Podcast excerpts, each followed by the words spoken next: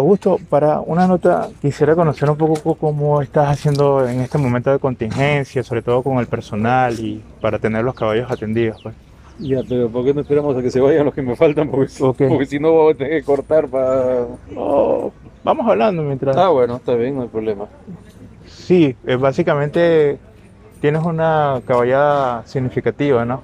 ¿En qué forma te, se te ha reducido el personal por este momento? Eh, la inmensa mayoría de los variadores, el 95% de los variadores, está viniendo a trabajar para la y además quedándose en el hipódromo. Ok. Eh, los propietarios, eh, tanto la señora Lucioni como el señor Buday y el señor Keckling, están dándole la alimentación y y digamos las comodidades para que se pueden se queden a, dormir en el estud así que están como digo la inmensa mayoría de los variadores están acá instalados en el hipódromo. En principio cómo lograste eh, esa convocatoria para que todos digamos eh, permanecieran acá bueno, ha sido en realidad un tema conversado con, con los propietarios y, y, concientizándose de que eh, los caballos tienen que seguir, es lo que nos da de comer a todos, tenemos que ser profesionales en este sentido,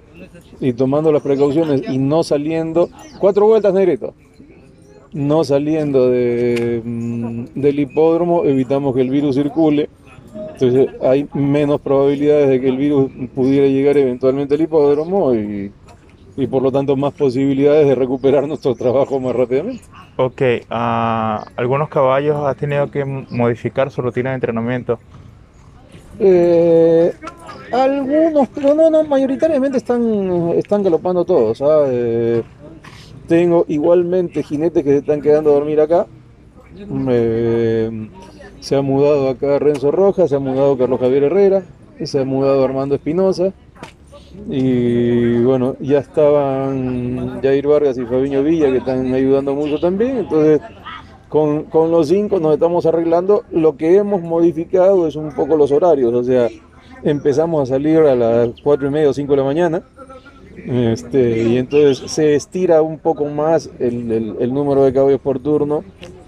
Eh, o mejor dicho, estiramos más los turnos, ¿no es cierto? Y, y se reduce el número de caballos por turno y de esa forma con, menos jinetes nos estamos arreglando.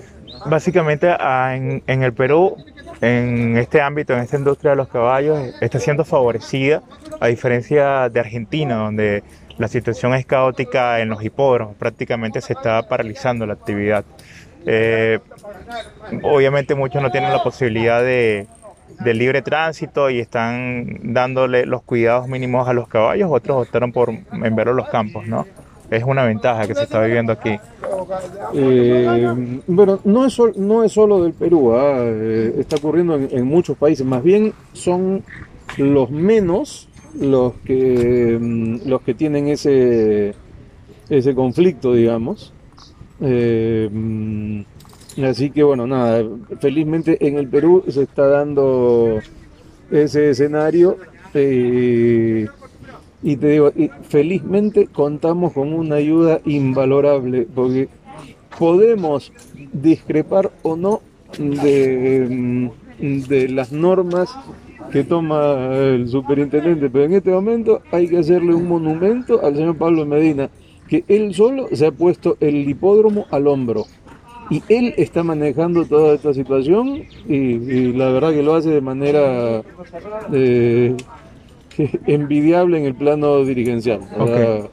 un agradecimiento profundo y eterno a Pablo, que el hipódromo le debe muchísimo a él. Ok, un tema aparte, eh, los, entrenadores chicos eh, y con propietarios pequeños, ¿no? Se verán afectados tremendamente en lo económico, porque quizás no, tienen, no tengan la capacidad, el músculo económico o quizás las ganas, la motivación para aguantar ante un momento de incertidumbre que no sabemos cuándo vamos, para, a comenzar. Para todos, para todos es complicado, hermano. Para, es, complicado para los propietarios, es complicado para los empresarios a nivel nacional, es complicado para los, para los profesionales. Los profesionales, ninguno cobra un sol. Eh, mientras no haya carreras, ninguno cobra un sol. No tenemos ingresos. Entonces, eh, para el preparador chico, preparador grande, es igual de complicado porque el preparador grande tiene que bancar eh, eh, a lo mejor este, eh, créditos o, o- ver cómo hacer con, con el tema de la comida para los caballos, que no hay la misma disponibilidad. O sea, para todo es un dolor de cabeza, pero lo que tenemos que hacer es administrar la emergencia, ¿no?